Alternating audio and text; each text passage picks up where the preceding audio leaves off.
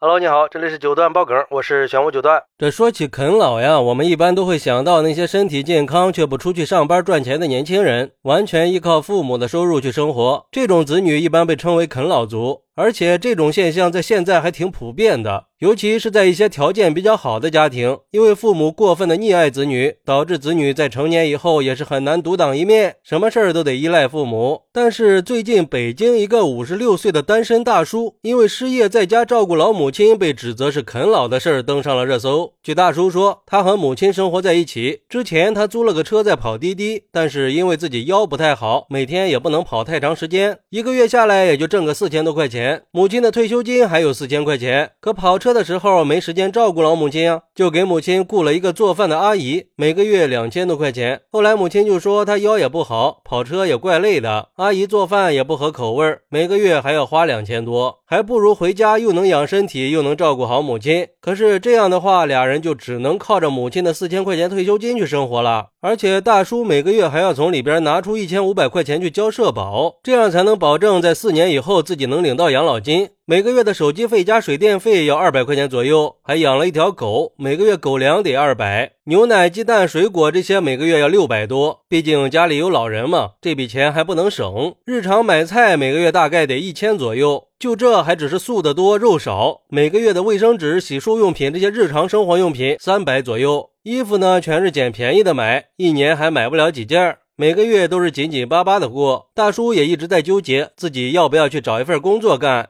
哎，这算下来确实是挺紧张呀。这还是没事的情况下，万一有个头疼脑热的，那就更难了呀。但是这种情况到底算不算是啃老，争议还是挺大的。有网友认为，这个应该叫全职儿女，不是啃老族。而且再过四年，这大哥也就退休了，那他母亲的岁数应该也很大了，确实是需要有亲人在身边照顾的。我觉得这大哥的选择是很对的。但有的人想去陪父母还做不到呢，关键是家里有老母亲需要照顾，就是找个工作也没有什么意义吧？你想啊，找份工作的月工资可能还不够保姆的工资呢。最重要的是自己的母亲还是自己伺候好一点儿，花钱找的人能把你的父母当亲爹亲妈照顾的确实不多。所以如果挣的不多的话，还不如自己照顾好老母亲呢。毕竟如果能走出去的话，谁又愿意待在家里呢？每个家庭都有自己的实际情况。过好自己家的生活，只要家里人都不反对。而且觉得还挺好，那就是正确的选择。不过也有网友认为，老母亲每个月只有四千块钱，她的社保就占掉了将近一半的钱，剩下的七七八八也就花完了，几乎是没有结余的。如果老母亲生病了怎么办呀？如果遇到了突发事件了怎么办呀？这种情况还是踏踏实实找份工作吧，别给自己找借口了。这样了都不去工作赚钱，确实是有点啃老的嫌疑了。哪怕就是找一份保安、保洁的工作干着，赚的少点也可以呀。其实，我觉得这个大叔在家照顾母亲是孝顺的行为。并不是啃老，啃老是说那些身体健康、工作能力很好，但是缺乏独立自主意愿、长期依赖父母供给生活的人。而这个大叔自己都已经五十六岁了，那他的母亲最少也得七十多了，大概率生活已经完全不能自理了。加上大叔的腰也不好，要不然之前大叔跑车的时候也不会雇个保姆了。我觉得像这种情况，大叔也只能选择在家照顾母亲了，这也是无可厚非的嘛，完全就是家庭需要和责任，也是在履行孝道。如果因因为出去工作造成老母亲生病的后果，那才是不应该的。说这是啃老确实不合适。我们不是也一直都在提倡儿女应该尽可能的多关心照顾年长的父母吗？所以我觉得呀，这种体现家庭责任的表现不应该被指责，也不应该贬低他们的行为。好，那你觉得这种失业在家照顾老母亲的情况是不是啃老呢？快来评论区分享一下吧！我在评论区等你。喜欢我的朋友可以点个关注，加个订阅，送个月票。咱们下期再见。